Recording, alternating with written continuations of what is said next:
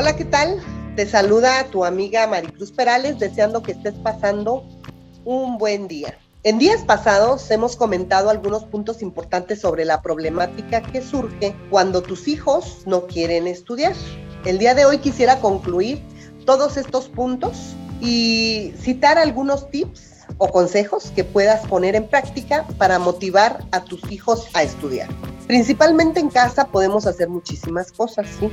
Es muy recomendable que destines un área de tu casa específicamente dedicada al estudio en donde las condiciones sean adecuadas, lejos de cualquier distractor. De preferencia, colocar una mesita o un escritorio lo suficientemente amplio para en donde tu hijo pueda poner, colocar todos sus instrumentos de trabajo, sus libros, sus cuadernos y en general todos los materiales que puedan ser útiles para realizar sus actividades o tareas escolares. Aquí esto conlleva que también le proporciones todos estos materiales, ¿sí? Si necesita lápices, cuadernos, eh, lápices de colorear, lo que necesite, tijeras, pegamento, hay que tenerlo siempre ahí a la mano. Esto es muy recomendable, es como un lugar sagrado de la casa. Eh, van a estar los niños haciendo sus tareas, sus labores escolares. Otro tip es que también hay que establecer una rutina, hay que establecer, tratar de establecer con ellos un horario de trabajo durante el día que sea dedicado exclusivamente a actividades escolares o actividades de lectura. De esta manera estarás propiciando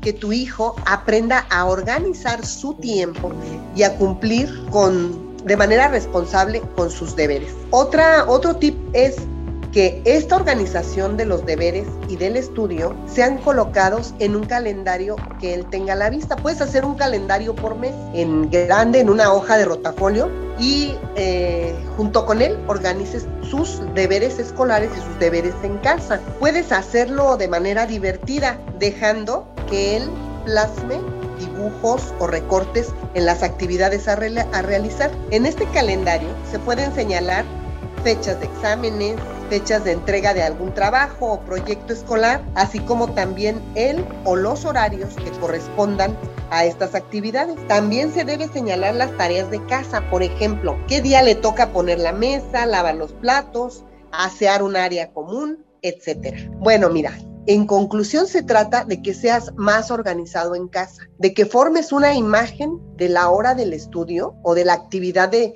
estudiar de la actividad escolar, que sea una actividad de respeto, una imagen que el niño ame hacer o se sienta a gusto hacer. Eso es importantísimo y que le haga sentir que estudiar es algo más que hacer tareas escolares, que esto implica formarse hábitos, adquirir estrategias estrategias de estudio que hagan más significativo su aprendizaje. Hay que sugerirle también, porque pues eso pensamos a veces que nuestros hijos lo van a aprender como por arte de magia, pero no. Nuestros, hay que sugerirle a nuestros hijos que tomen notas o que lo hagan con dibujos cuando tomen su clase ya sea en línea o ya sea presencial, que utilicen señaladores en sus libros de lo que les haya gustado, de lo que tengan duda, de lo que no hayan entendido, que le pongan un señalador y, que anoten ahí cuál es la duda y preguntársela a su maestro, a su papá, a quien le tenga la confianza de preguntarle. A usar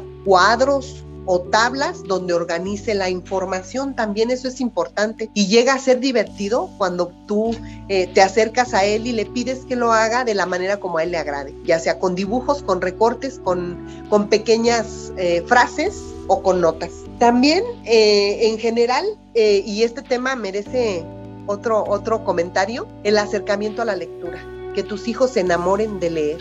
Esto es un tema de verdad importantísimo, muy interesante que estaremos abordando en otro momento. El día de hoy hasta aquí mi comentario, te agradezco la escucha, nos veremos en el próximo, se despide de ti tu amiga Maricruz Perales.